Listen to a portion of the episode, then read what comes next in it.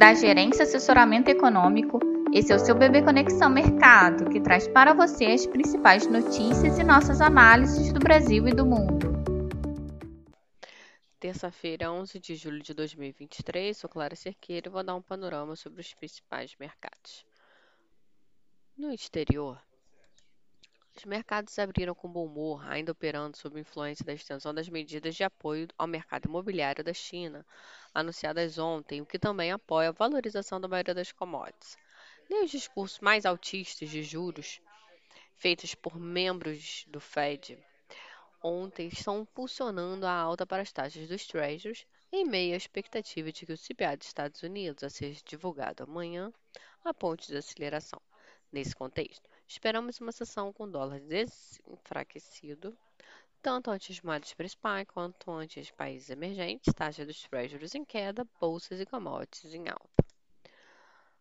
No Brasil, após as votações na Câmara na semana passada, a aprovação de dois turnos da reforma tributária na Câmara, com amplo placar mais aprovação do voto de qualidade do CARF, agora os agentes monitoram o debate de como será o trâmite da reforma tributária no Senado, que só vai ocorrer no segundo semestre, mas já trazem algumas especulações sobre os itens que devem gerar maiores discussões entre os senadores. Ademais, hoje os investidores também dão foco para a divulgação da inflação ao consumidor no Brasil, que deve contribuir para ajustar as apostas sobre o passo do início de corte de juros na reunião de agosto. Por hora, os agentes estão divididos entre 25 e 50 pontos. Assim, em meio ao humor externo e perspectivas domésticas, esperamos que o dólar se desvalorize frente ao real, acompanhando as demais moedas emergentes.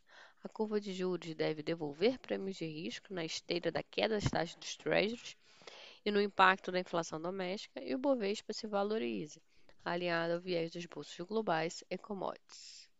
Um bom dia e bons negócios.